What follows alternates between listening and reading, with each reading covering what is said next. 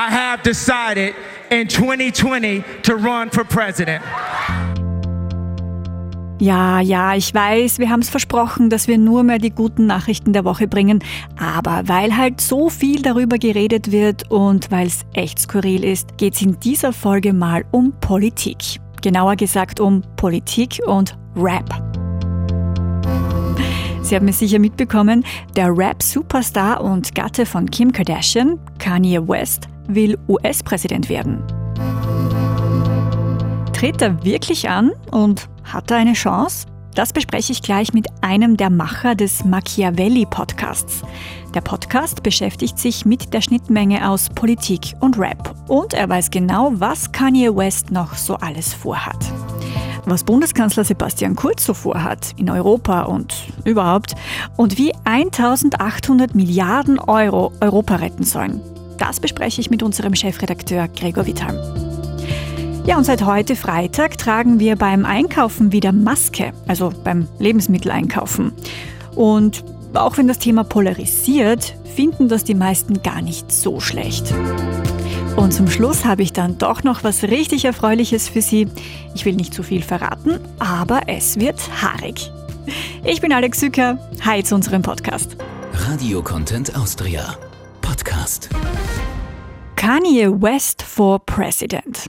Ein Rapper. Echt jetzt? Es ist gar nicht so unmöglich. Immerhin hatten wir in den USA schon einen Schauspieler als Präsidenten. Ronald Reagan hat in Hollywood-Western mitgespielt. Jetzt regiert ein Immobilienmogul das Land und unser Arnie hat es ja immerhin zum Gouverneur von Kalifornien geschafft. Und jetzt will eben einer der erfolgreichsten Rapper aller Zeiten Präsident der Vereinigten Staaten werden.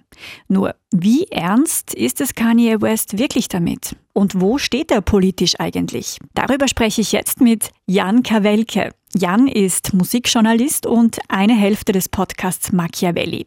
Das ist der erfolgreichste Rap- und Politik-Podcast in Deutschland. Hi Jan, danke, dass du dir Zeit nimmst für uns. Danke für die Einladung. Jan, du und dein Kollege Vasili habt euch in eurem Podcast ja schon öfter mit äh, Kanye West beschäftigt. Was meinst du? Meint er es echt ernst mit seiner Präsidentschaftskandidatur? Wird er das durchziehen? Das ist ganz schwierig zu sagen. Ich glaube, impulsiv meint Kanye West erstmal alles ernst. Er ist sehr gut darin, Dinge anzukündigen, rauszuhauen, auch mitten in der Nacht ja Sachen zu twittern, ähm, irgendwelche Statements rauszuballern, ob es jetzt um Kunst, Musik, Mode geht. Da hat er ja überall seine Fühler drin. Und ich glaube, so war das jetzt auch bei dieser Kandidatur, dass er mal wieder aus irgendeinem Impuls das rausgehauen hat. Ich kann mir ehrlich gesagt nicht vorstellen, äh, dass er es bis zum Ende durchzieht. Es gab ja jetzt schon ähm, einen Wahlkampfhelfer, der gesagt hat, ja, er zieht sich zurück. Jetzt hat er sich doch nicht äh, zurückgezogen. Jetzt hat er sogar so eine Wahlkampfrede gehalten. Es ist alles sehr undurchsichtig und ich glaube, was man da direkt vorneweg auch sagen muss mittlerweile, wenn man sich diese Aufnahmen auch anguckt von dieser Wahlkampfveranstaltung, es ist schwierig, so Ferndiagnosen zu stellen, aber äh, Kanye West scheint ein ernsthaftes psychisches Problem zu haben. Das äh, bestätigen auch jetzt immer wieder äh, Leute aus seinem Umfeld. Er hat ja auch ähm, auf sein letztes Albumcover äh, auf Ye draufgeschrieben, vorletztes Albumcover draufgeschrieben, I hate being bipolar, it's awesome. Also ich hasse es, bipolar zu sein, aber es ist, es ist klasse. Ähm, und kokettiert ein bisschen mit dieser psychischen Erkrankung, die er hat. Und wenn man sich diesen Auftritt anguckt, dann passt das schon so in das Muster. Mhm. Aber er sorgt eben da schon für Schlagzeilen, auch Politschlagzeilen. Du glaubst, dass er nicht wirklich in die Politik will, aber könnte es vielleicht auch ein PR-Gag oder überhaupt PR für sein neues Album sein? Ich würde sagen, das hat er eigentlich nicht nötig. Also mhm. er ist meiner Meinung nach der größte, einflussreichste Künstler der letzten zehn Jahre.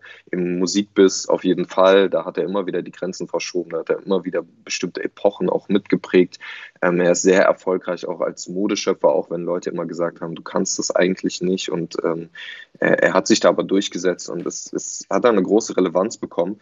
Ähm, und bei der Politik ist es halt, glaube ich, alles ein bisschen langfristiger angelegt. Und ich glaube, dafür ist er dann ist er zu sprunghaft. Weil du es gerade angesprochen hast, er hat es vom Produzenten zum erfolgreichsten Rapper der Welt geschafft, hat ein eigenes Modelabel. Ist er so auch irgendwie ein Paradebeispiel für den amerikanischen Traum? Das kann man, glaube ich, schon sagen. Ganz wichtig ist bei Kanye, glaube ich, so dieser Trotz. Ne? Also, du hast gerade gesagt, so er war halt Produzent, super erfolgreicher Produzent und es ist immer schwierig beim Produzenten auf einmal anfangen zu rappen. Aber er wollte das unbedingt. Alle haben ihm davon abgeraten und er hat es trotzdem durchgezogen und wurde eben so erfolgreich, wie er jetzt ist. Ähm, dann äh, wollte er Mode machen. Die Leute haben gesagt, so, das, das wird nichts, lass das mal lieber. Und mittlerweile ist sein Creative Director, der erste ähm, Schwarze an der Spitze eines klassischen Pariser Haute Couture Labels, Virgil Abloh.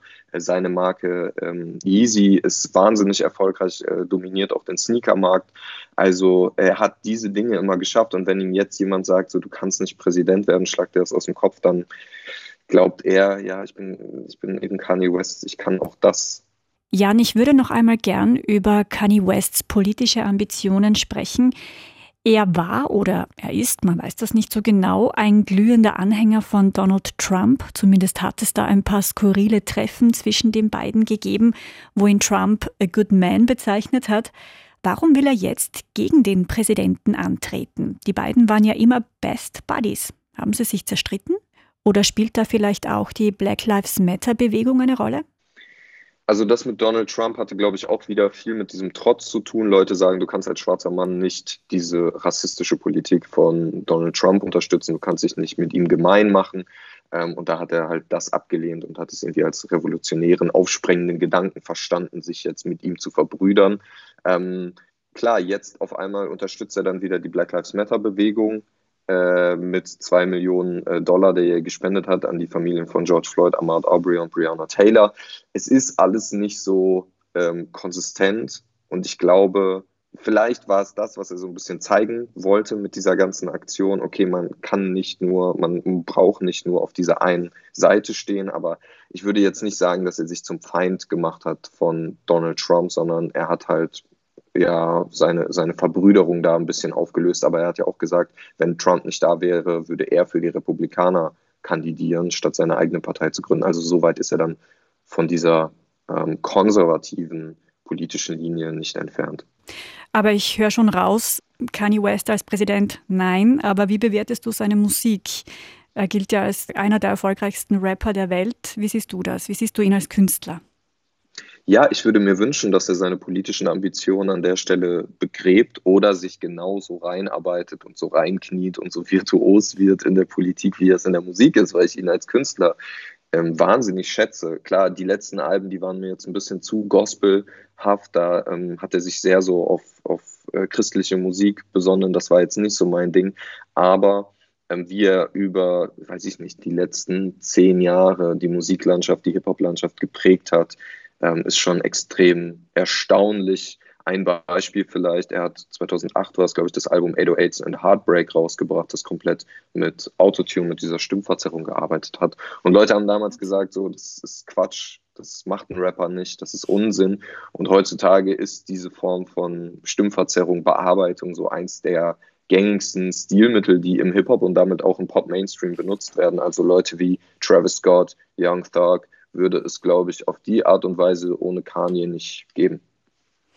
Reden wir noch kurz über euren Podcast. Machiavelli, ich habe es vorher eh gesagt, es ist der erfolgreichste Podcast über Rap und Politik in Deutschland. Du sagst, weil es der einzige ist. Aber worüber redet ihr da? Erzähl uns das kurz bitte.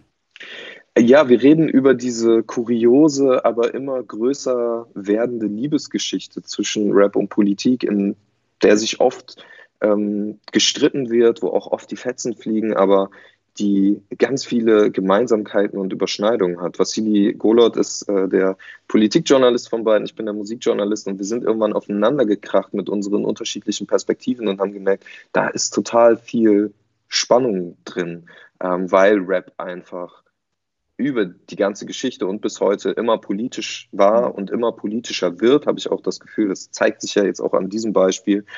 Ähm, und dass Rap unfassbar schnell ist und solche Debatten wie jetzt beispielsweise Black Lives Matter ähm, direkt abbildet. Also dann passieren diese Dinge und man hat am nächsten Tag Statements von Künstlerinnen und Künstlern, die sich positionieren.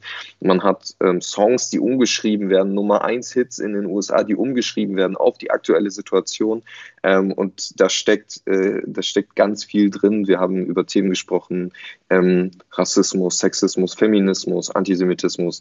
Ähm, wir haben über Armut gesprochen, über Gerechtigkeit mit äh, Gregor Gysi und Maxim KIZ. Wir wollen auch immer wieder ins Ausland schauen. Wir waren in London und in Frankreich und ähm, rund um die Welt passen Rap und Politik irgendwie ganz gut zusammen. Sehr cool. Und wo kann man euch hören? Auf welchen Plattformen seid ihr vertreten? Wir sind überall, wo man gerne äh, Podcasts hört. Auf cosmoradio.de, Cosmos unser, unser Sender und äh, natürlich bei, bei, bei, Spotify, bei iTunes und in jeder gängigen Podcatcher-App. Super. Danke Super. für deine ja. Zeit. Bis dann. Danke, ciao. Tschüss. Auf mindestens genauso vielen Online-Kanälen ist auch Bundeskanzler Sebastian Kurz unterwegs. Und da, ja, inszeniert er sich gerne als Macher, als Hardliner und jetzt auch als Sparefroh. Was hat er wirklich rausgeholt für Österreich beim EU-Billionengipfel Anfang letzter Woche? Darüber spreche ich jetzt mit unserem Chefredakteur Gregor Wittheim. Hi Gregor. Hallo Alex, grüß dich. Gregor, Kurz hat es sich beim Gipfel ja mit einigen Regierungschefs bisschen verscherzt und wir wissen es, wenn es um den Kanzler geht, dann wird nichts dem Zufall überlassen. Was steckt da dahinter? Naja, ich denke, Kanzler Kurz, und es war schon einige Tage und Wochen vorher klar, vor diesem Gipfel ist nach Brüssel gefahren, ganz nach dem Motto, hier wird nichts verschenkt. Und er ist mit der Mission nach Brüssel gefahren, da auch ganz klar als Player, als Macher aufzutreten. Und er ist gescheit genug, dass er natürlich wusste, ganz allein dazustehen, das funktioniert nicht. Er hat sich klug verbündet, hat auch Verbündete gefunden mit den Holländern, den Schweden, den Dänern, dann auch mit den Finnern. Und die fünf oder vier haben es geschafft, sich auch wirklich derart zu verbünden, dass sie nichts und niemand auseinander dividieren konnte. Das war also so, dass die sehr, sehr klar und geschlossen aufgetreten sind. Und dann noch der besondere Clou des Kanzler Kurz. Er war natürlich einer der Buhmänner dieses äh, Gipfels in Brüssel, aber der wirkliche Buhmann, das war ganz klar der Holländer Rütte. Aber trotzdem, Kurz galt eigentlich immer oder gilt eigentlich nach wie vor als glühender EU-Fan und bei diesem Gipfel hat er sich dann schon ein bisschen an, an den Rand gestellt, hervorgetan. Wir waren jetzt plötzlich kein Anhängsel von Deutschland mehr. Warum? Also das gehört sicherlich auch zur Strategie, genau das nicht mehr zu sein, sondern selbstbewusst aufzutreten. Man hat in der Corona-Zeit gesehen, Österreich hat sich da international gut hervorgetan und dieses Image wollte und will der Kanzler natürlich weiter pflegen, das ist ganz klar. Und dann darf man nicht vergessen, er muss ja viele Interessen bündeln, auch zu Hause. Wenn man schaut, woher er seine Stimmen geholt hat, seinen überwältigenden Sieg bei der letzten Wahl, da waren viele ehemalige FPÖ-Wähler drunter, denen musste er natürlich natürlich auch was bieten. Stichwort Rabatte und diese Botschaft, die hat er ja lautstark dann verkünden können. Sprechen wir noch kurz über das Ergebnis des Gipfels Italien und Spanien. Die Länder hat Corona ja ziemlich hart getroffen. Sie hätten gerne mehr Zuschüsse natürlich gehabt, also mehr geschenkte Milliarden und nicht die Kredite, die Kurz da herausgeholt hat. Ähm, sind die Italiener jetzt sauer auf uns?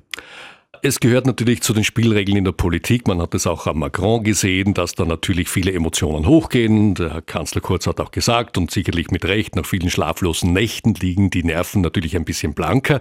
Aber klarerweise wollten die mehr und die sind ja auch schwer getroffen. Aber ich glaube, jetzt mal kurzfristig geht es den Italienern mehr darum, darum und auch den Spaniern, dass sie mal dieses Geld bekommen, das möglichst schnell bekommen und auch dann ausgeben bzw. sinnvoll einsetzen.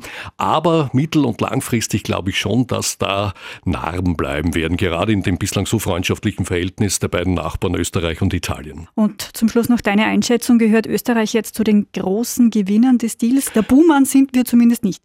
Der Buhmann sind wir nicht oder wir sind nur dahinter, hinter dem Rütte eben. Äh, ich würde auch hier sagen, kurzfristig gehören wir zu den Gewinnern. Das ist ganz klar. Mittel- und langfristig muss man dann schon ein bisschen differenzierter sehen. Diese Rabatte, alles schön und gut, aber die müssen ja auch wieder anderwertig hereingeholt werden. Das heißt, wir werden natürlich in gewissen anderen Dingen Abstriche machen müssen, auch große Zukunftsprojekte, eine ganz große Kritik. Hier wird es weniger Geld geben und auch dafür ist Österreich äh, verantwortlich.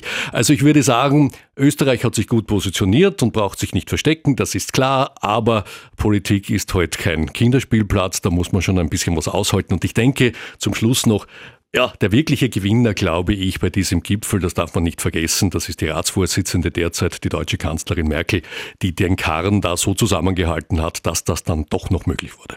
Danke, Gregor. Sehr gerne. Haben Sie Ihre Maske schon wieder dabei?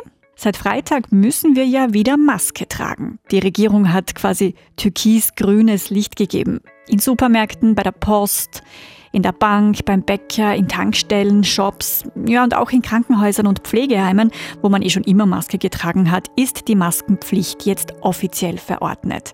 Und auch wenn das Thema polarisiert, finden das die meisten gar nicht so schlecht. Ja, ich finde es gut. Also prinzipiell finde ich das schon sehr sinnvoll. Idiotisch. Dann haben wir mehr Chance, dass man wieder ein normales Leben zurückkehrt. Die halt nicht wirklich viel davon, aber ich akzeptiere es. Zehn Minuten lang Maske tragen bringt jetzt keinen um. Genau, aber man liest es in diversen Internetforen und auf Social Media. Die Meinungen zur Maske gehen halt auseinander. Aber mal ehrlich, wenn die Maske unser einziges Problem ist, dann geht's uns eigentlich ja ganz gut, oder? Und zum Abschluss der heutigen Folge mache ich noch einen großen Sprung, oder vielleicht doch nicht so groß, denn jetzt geht's um Umweltschutz und um Haare. Ja, die können nämlich mehr als nur hübsch aussehen. Mit einer coolen Idee hat sich ein französischer Friseur selbstständig gemacht, Haarreste zum Wasser reinigen. Wie funktioniert's? Die geschnittenen Haare werden in Nylonstrümpfe gepackt und ins Meer geworfen. Die Haarrollen saugen Öle und Schadstoffe aus dem Wasser und machen es so sauber. Die Strumpfrollen können sogar achtmal wiederverwendet werden. Durch Industrie, durch die Schifffahrt, aber auch durch den Tourismus landen ja unzählige Schadstoffe im Wasser. Bis zu 14.000 Tonnen im Jahr allein durch Sonnencreme, die sich beim Schwimmen von der Haut löst. Das Tolle ist, dass uns die haarigen Reinigungsfilter nie ausgehen. Denn Haare gibt's in den Salons ja mehr als genug. Schon 2000 Friseure und Friseurinnen machen bei der Initiative Coiffeur Justesse mit und es sollen noch viele dazukommen. Alle Infos dazu finden Sie im Internet auf coiffeurjustesse.com. Das war's von mir. Ich wünsche Ihnen eine super Woche. Bis zum nächsten Mal. Ciao, Baba. Sie hörten einen Podcast der Radio Content Austria.